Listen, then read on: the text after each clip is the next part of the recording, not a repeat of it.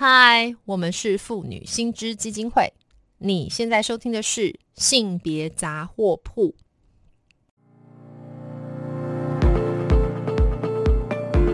从新闻看性别。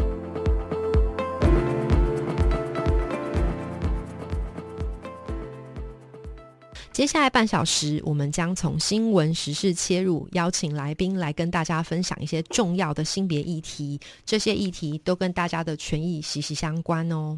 那么今天呢，我们要特别来谈到的是一部非常重要的法律哦，《性别平等工作法》。那在今天这段呃录音播出的时候，刚好时值这部法律呢施行届满二十年。那在这个非常有意义的这个日子呢，我们今天特别邀请到当初催生这部法律的重要推手，那也就是大家都很熟悉的妇女新知基金会的顾问尤美女尤律师来到现场，来跟我们大家聊一聊。Hello，尤律师你好。Hello，主持人好，各位听众大家好。尤律师真的非常谢谢你哈，接受我们的访问。那就是今天想要先请那个尤律师来帮大家谈一谈哈，二十年前，也就是两。千零二年的三月八号，国际妇女节这一天呐，台湾正式开始施行刚刚提到的性别工作平等法。那尤律师是这部法律的重要推手，所以想请尤律师来带大家回顾一下，当时你为什么会协助去推动这样子一个法律？那那个时时空背景下面，女性在职场上的处境又通常是怎么样呢？呃，其实大家要去回想，其实那时候还在戒严时期。是。那在戒严时期的时候，其实还是一个男尊女卑的社会。嗯。女性呢，毕业不管你是大学毕业或是高中毕业，你进入到职场，第一天一定会要签一个切结书，就是只要你结婚怀孕就要自动离职。啊。那为什么要签这个切结书呢？因为他们认为女性。就是要回家去相夫教子，是。所以呢，你怀孕了，你结婚了，当然你就要回到家庭里面去。嗯。那因为不管是公的领域，就是你公部门，或是私的领域，私人企业，也全部都有这样的一个漏规。所以呢，所有的妇女朋友，大家也就平安懵了，就只有乖乖的签了切结书，反正你只要结婚或怀孕就要回去。是。所以呢，在这个过程里面，其实很多的有些的妇女朋友就会开始抗争。但是呢，抗争其实是没用的。对。所以最明显的其实就是那时候发生实性风暴。那实性风暴就是因为挤兑嘛。然后呢，后来就是何库来接管。那何库来接管，因为何库在前一年财政部下令，做所有的这些的省属行库呢，啊，就是不能够再有这种所谓的禁婚条款、禁孕条款，就结婚怀孕要自动离职。嗯嗯嗯。所以呢，那实性有这样的一个规定，因为实性是私人的。对，所以呢，后来呢，就是何库来接管以后，实信就很高兴，这些员工就想说，那我就不用离职了。对，结果呢，何库来了之后就说，哎，因为是实信，我是来接实信的，所以公司怎么样规定你就怎么做。那这些员工说，哎，可是我今你今天何库来接管，就应该依照你何库的规定。但是他说没有没有，这个实信呢，就是我们是依照你实信的，所以呢，你该走的就是要走。那员工说：“那我们走，你至少实信会给我一个红包。那你要给我这个红包。”嗯，何故说啊？实信都已经没钱了，都挤兑了，然后红红包，所以等于是说连红包都没有，就要叫女性走路。所以这些女性都出来抗争。那抗争呢？当然后来告到法院去。是是是。但是最后法院判决这些女性败诉。啊。败诉的理由，败诉的理由就是说。因为和因为实信呢会送给女性的这个红包，那算是一种赠与。那赠与的人呢，他今天他的财务发生困难了，所以属于情势变更，因此呢，他可以把他这个赠与撤销掉。所以何故把它撤销掉？所以他不用给女性这个红包。天哪！所以大家就傻了眼。结果隔年呢，隔年呢，就七十六年的时候又发生了国父纪念馆事件。是。那国父纪念馆事件就是也是女性的员工进去就必须签切结书，嗯，结婚怀孕，而且还包括你年满三十岁就要自动离职。哈，这里面不是只是女性哎，还是就是特别针对女性，还有年龄歧视哈。对，所以呢，那一年呢，刚好有五十七位的女性的员工都是年满三，就是做了八年，然后就年满三十岁都接到国父纪念馆通知。所以呢，那七十六年刚好我们台湾解严，嗯，所以在解严之前，整个社会已经开始松动了。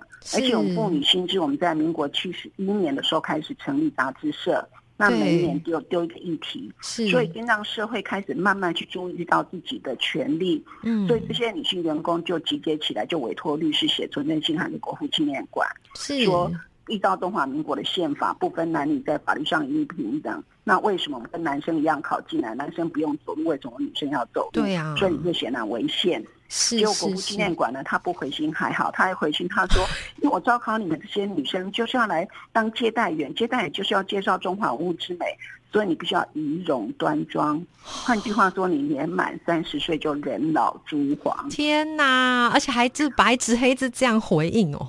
没错，所以就已经起了妇女团体。当然那时候在戒严时期是不能够有任何妇女团、任何的社团的。对除了对对，除了国民党自己所设立的护工会、妇联会，就是蒋宋美龄所设立的对这些以外，其他都不能够。是，所以呢，大家都是地下组织要扶起来，然后就到国父纪念馆去声援。所以原来有律师当时是反动分子，没错，而且那时候说实在的，我们去的说是大家浩浩荡荡，其实才十几个人，但是啊呢，调查局啊、警备总部啊，所有的人都围在那里啊看鸟喂人生线就 Q 哎，但是他们看这些女人造不了反，所以呢，那国父纪念馆态度就很强硬，他就说是你们自己签的，没有人强迫你签。但是你也知道，我不签我就不可能上班。嗯对呀，那他就说爱难照办，是你违约，不是我违约。哎所以呢，大家就浩浩荡荡到教育部去抗议。嗯那教育部说：“哎，我们不是已经废了吗？因为财政部在前一年废掉，那教育部根本没废。所以后来教育部呢发现说，不只是国父纪念馆，还包括中正纪念塔、历史博物馆，所有文化机构都有这个漏规。是，所以教育部呢就要求国父纪念馆把这个漏规废掉。嘿所以国父纪念馆就把它改成一年一聘。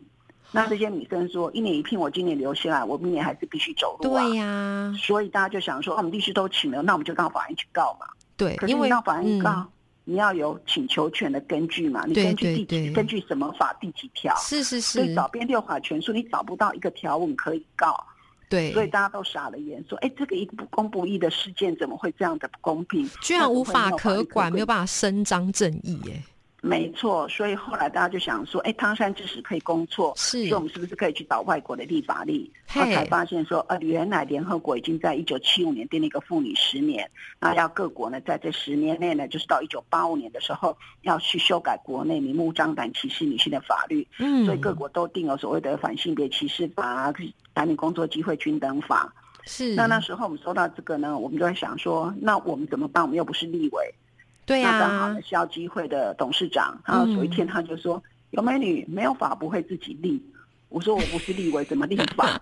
他说：“我们消基会我们就定了一个消费者保护法啊，所以你们可以去自己立法啊。”所以我们就开始自己呢开始着手，然后开始去写了一个男女工作平等法，是也就是现在的性别工作平等法。是，所以这个法的重要性就是让我们妇女有原来的私的领域，就是你整个回到家里去相夫教子，嗯，开始走到公的领域，我们开始去学习自己写条文，然后学习怎么样把这个法案送到立法院，那怎么样去开公听会，怎么样去联署，那立法院的这整个过程到底应该要怎么样送法案等等。嗯嗯，所以呢，性别工作平等法当然就遭到企业界的反弹，所以足足走了十四年。但是它等于是我们国内非常重要的民间团体开始自己立法，送到立法院，那立法委员联署，然后呢，后来经过折冲通过的法案，那这个模式也成为现在。我们所有进步的法案，或是跟人权弱势有关的法案的模立法的模式，嗯所以它的非常重要。所以有律师刚刚这样子吼，一小段去说诉说的是盖恐怖的代际，对一。十四年，十四当呢，一九八七年推动到两千零二年才完成立法。你家当时就是刚刚有律所说到，就是一群女性手无寸铁的去抗争，然后找不到法源依据，才会开始做这个动作。这写来是不干单。那但是其实我想问，刚刚尤律师也讲到一个很关键哈，就是说其实这个推动就是轻描淡写讲过去，当然有抗争啦，大家可以想象。可是刚刚尤律师特别提到，这个倡议过程里面一定会遇到工商大佬、雇主啊，哈，还有保守立委的阻挠。那可不可以请尤律师特别再去提一下？比方说有没有什么样的阻挠是你印象比较深刻？阿银公侠呢？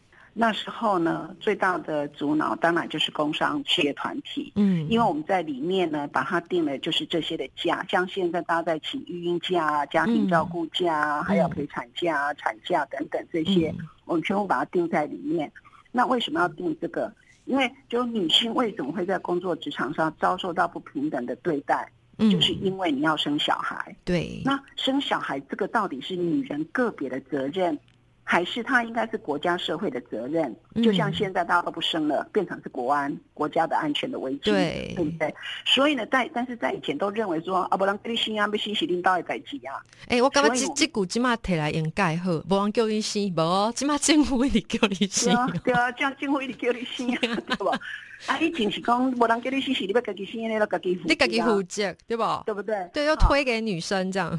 没有错，所以我们在探讨的就是说，哎，真的是女人个别的责任吗？我们说，儿童是国家未来主人翁，然后你企业主因为有再生产，对不对？所以你的企业你有劳工，所以在这种情况之下，你的社会、你的企业还有国家都受益的情况之下。为什么要把这个成本丢给个别的女性、怀孕的女性？嗯，所以呢，我们就说，如果要让女性真的能够在工作职场能够跟男性平起平坐，嗯，唯一的方式就是要把生育的这些的成本全部由国家社会一起来承担。嗯，所以我们才定了那些的假，就是从你开始要为准备怀孕的，所以说你会有月经，就有所谓的生理假。嗯，然后呢，你开始怀孕之后，你会有这个安，就是安胎假，还有产检假。对。然后呢，你就就生产的时候，你有产产假，然后有陪产假。那生了孩子之后，你能够育婴假，啊，育婴减少工时。那孩你要在孩子的这成长过程里面，孩子就会去生病啊，你要照顾，说有家庭照顾假。是是。那就是把这些因为要生育下一代所生衍生出来这些成本。让企业主、让国家还有那个生产的人，大家共同来承担，对，这才是符合公平正义嘛。是是是。但是这个就引起企业主非常大的反弹，所以他们上诉当时的总统李登辉说，这是企业出走的十大恶法之一，绝对不能够让他通过。所以才会被背隔了十二十四年。我当初在定这个法的时候，我肚子里怀着老二。等他通过的时候，我的孩子已经国二了。天哪，真的是跟你的宝宝一起在催生，结果没想到小孩都够丢啊，都大了哇！真这是哇，这真的是非常感触哇！真的就是有有律师刚刚没有提到的话，大家很难想象十四年是什么样的岁月，就是一个小孩都上国中啦。好，没错。那但是真的是还好，当时有尤律师这一群就是女性哈，大家愿意站出来，让至少现在当时这好十大恶法，但我不管。总之现在至少哈，虽然还是有冠老板存在，对不对？哈，可是至少我们的民众可以依据这部法律来争取自身权利。可是哈，我现在接下来就要问尤律师，我记得好像两年前有一则新闻，是一个科技公司上班的女性哈，她因为她。还是因为这个怀孕就被公司解雇呢？哈，就显然说，呃，法律定好了，可是因为冠老板还是存在，然后不依法执行的公司还是存在。那这个的话，有律师可不可以帮我们谈一下这个新闻？就是说，这个这个案子到底是发生什么事啊？好，就是在一个一家的空科技公司，然后这个女性呢，她因为跌倒，然后去就医的时候发现说她怀孕了。所以呢，那因为她怀孕，所以她必须要，因为她跌倒嘛，所以她必须请安胎假。对。所以呢，她她请安胎假的时候，老板就知道了，所以老板就借用各种方式要逼她走路，因为老板不想去负担那个成本。对。所以呢，后来那当然就是要要教他走路，当然这个女性的员工不服，所以他就去申诉嘛。对。那申诉当然到劳工局去申诉之后，他老公司就讲说啊，因为疫情啊，所以呢就是啊，我们我们必须要就是要要先缩减业务，所以我必须把他教他走路。可事实上为什么？只教他一个人走路。如果说因为疫情，然后要缩减业务的话，你怎么会只发一个人？而且那一个人是怀孕的。对啊，见鬼了。对，所以这个根本就不成立嘛。然后呢，他又讲说啊，因为呢他的啊就是工作不利啊，什么去找了一大堆那不能够成立的这些的理由。那当然就找他麻烦啦，对不对？对，找他麻烦。那当然这个就不成立。所以后来这个性别平等就业委员会呢，就是。判决就是裁定说公司不成立嘛，是那当然他就是到法院去告，那要公司这个损害赔偿，对，因为让他的这个整个精神啊，哈，然后呢就是造成他们生活家计啊，经济来源都受到很大的痛苦嘛，对，所以后来后来法院就判说雇主要赔偿他二十万，所以呢这个部分虽然说好，现在仍然有冠冠老板，嗯，但至少受害的妇女她有申诉的管道，对，而且法院会帮她就是平反，就会帮他就是呃还给他公平正义。可是你想在。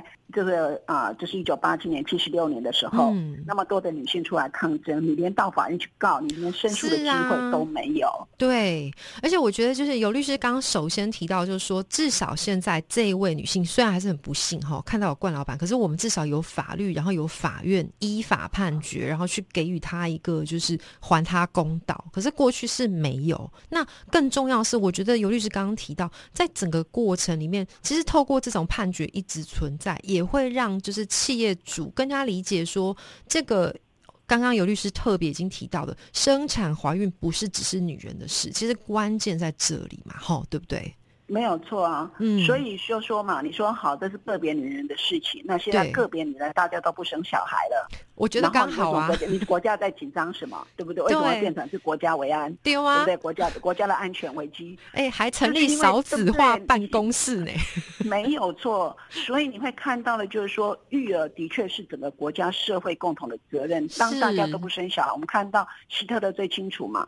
希特勒把这个犹太人屠杀，他要维持所谓的纯种的日耳曼民族。对，结果到等到战争结束之后，做了这这个德国人纯真的德国人，他不想生小孩啊。对，结果呢是什么？是外籍劳工进来，因为他们。对不对？年轻人都死掉了，是，所以劳力不足，引进外籍劳工。外籍劳工因为人权，所以让他们是整个家庭进来。对，所以最后你会看到怎么样？纯正日耳曼民族不见了，是变成是外籍劳工，变成德国人啊。嗯，对不对？所以它的确是一个是一个国家的一个安全，就是当你的下一代没有了，你的劳动力本身就是一个很大的问题。嗯，然后呢，你没有子女，但是我们又讲这个老老龄化的问题。对不对？然后呢，少子化、老龄化这些整个结合起来，当然是一个国家的危机。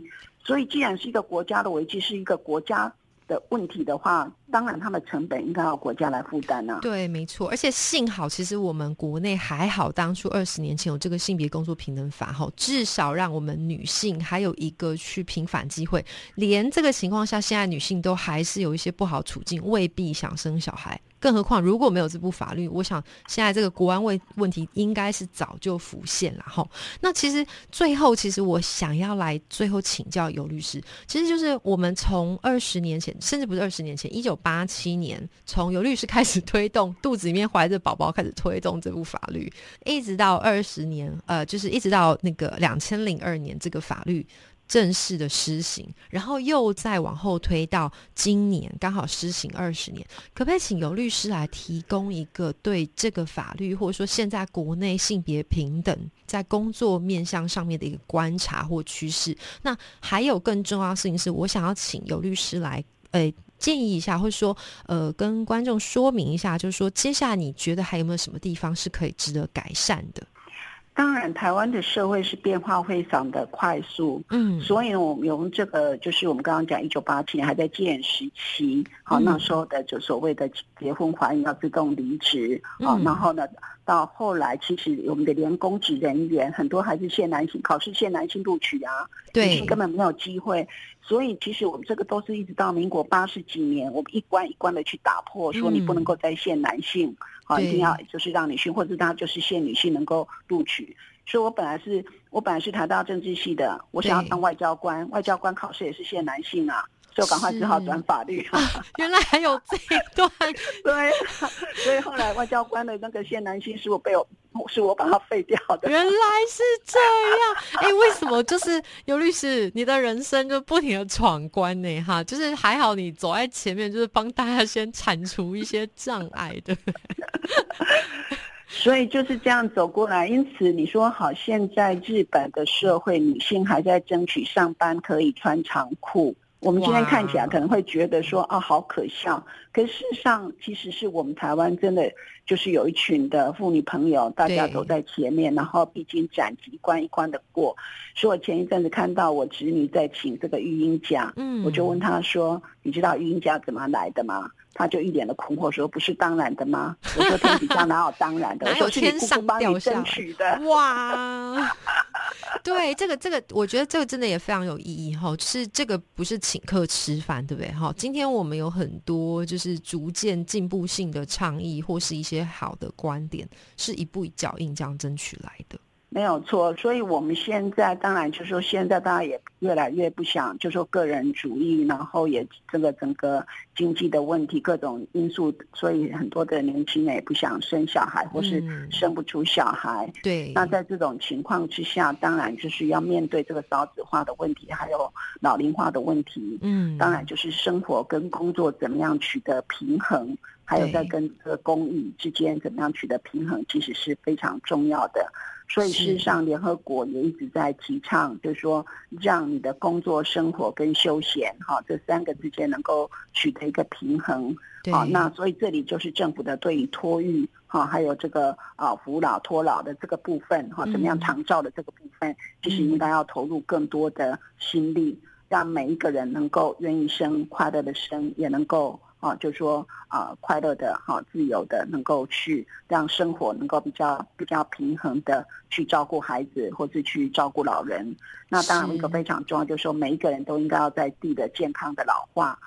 不要就是躺在床上躺了七八年，对，让照顾的人也非常痛苦，那躺在床上也很痛苦，对，所以这个部分都是我们未来需要再去努力的。那当然，在工作职场上，我们当然希望大家都能够一个平等的观念，所以我们在工作。在男性别工作平等法里面还规定到工作职场的性骚扰，好，就是说你要一提雇主要提供一个友善的一个工作环境，对，不再像前对不对？的雇主对对不对？对你部署我随便我要摸摸哪里都随便他，嘴巴吃豆腐，手摸来摸去，没错，嗯，那大家都敢怒不敢言嘛，对，那现在已经有都说就是公司你就要成立这个性骚扰防治委员会，嗯，那如果你不处理，我还可以到这个劳工局去，所以呢，事实上就说有各种申诉。的管道，那希望每一个人他的工作权能够受到保障，每一个人都能够在工作职场上都能够发挥他的长才，那适才自信的去发挥啊他的这个呃长才，能够让整个社会能更进步。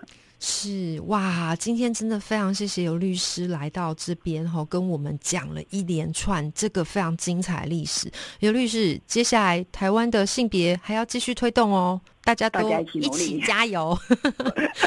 好，谢谢尤律师。那就是希望下次还有机会，还可以再访问到你哦。好，谢谢，谢谢尤律师，尤律师，拜拜，拜拜，拜拜。那如果听众朋友对于今天谈到的性别议题有兴趣的话，也欢迎到我们妇女新知基金会的脸书粉专按赞追踪，或是发了妇女新知的 IG 网站，也非常欢迎小额捐款支持我们继续争取权益哦。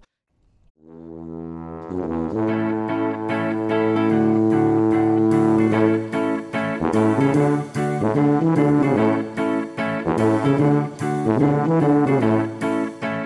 you.